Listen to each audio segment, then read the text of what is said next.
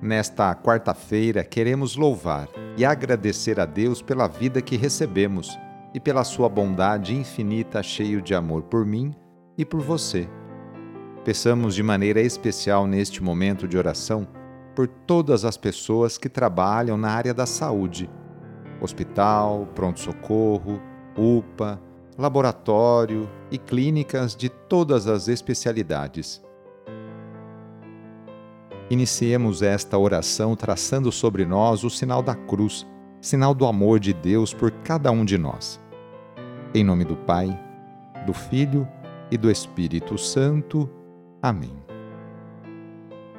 Senhor nosso Deus, nosso Pai, nós cremos em vós, nós esperamos em vós, nós vos amamos, nós vos agradecemos este dia e vos damos graças porque estamos com vida Oferecemos este dia ao Senhor com todas as nossas alegrias e sofrimentos, com todos os nossos trabalhos e divertimentos.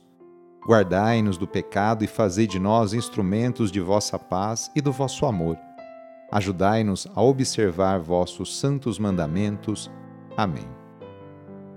Quarta-feira, dia 6 de outubro, o trecho do Evangelho é escrito por Lucas, capítulo 11, versículos de 1 a 4. Anúncio do Evangelho de Jesus Cristo segundo Lucas. Um dia Jesus estava rezando num certo lugar. Quando terminou, um de seus discípulos pediu-lhe: Senhor, ensina-nos a rezar, como também João ensinou a seus discípulos. Jesus respondeu: Quando rezardes, dizei: Pai, santificado seja o teu nome. Venha o teu reino. Dá-nos a cada dia o pão de que precisamos e perdoa-nos os nossos pecados, pois nós também perdoamos a todos os nossos devedores, e não nos deixes cair em tentação. Palavra da Salvação. Jesus é homem de oração constante, e seu testemunho desperta nos discípulos o desejo de aprender a rezar.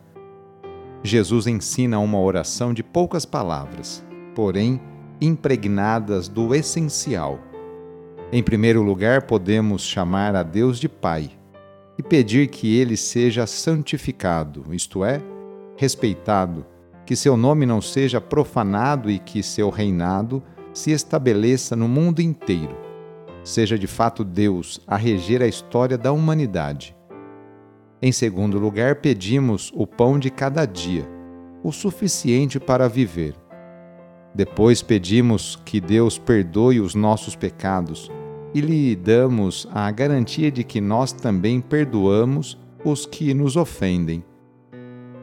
Pedimos também que não nos deixe desviar do caminho que conduz a Deus, isto é, o caminho da fraternidade e da paz, já que nós somos, eu e você, somos todo instante tentados pela sociedade, pelo dia a dia que nos cerca a adotar as práticas da injustiça.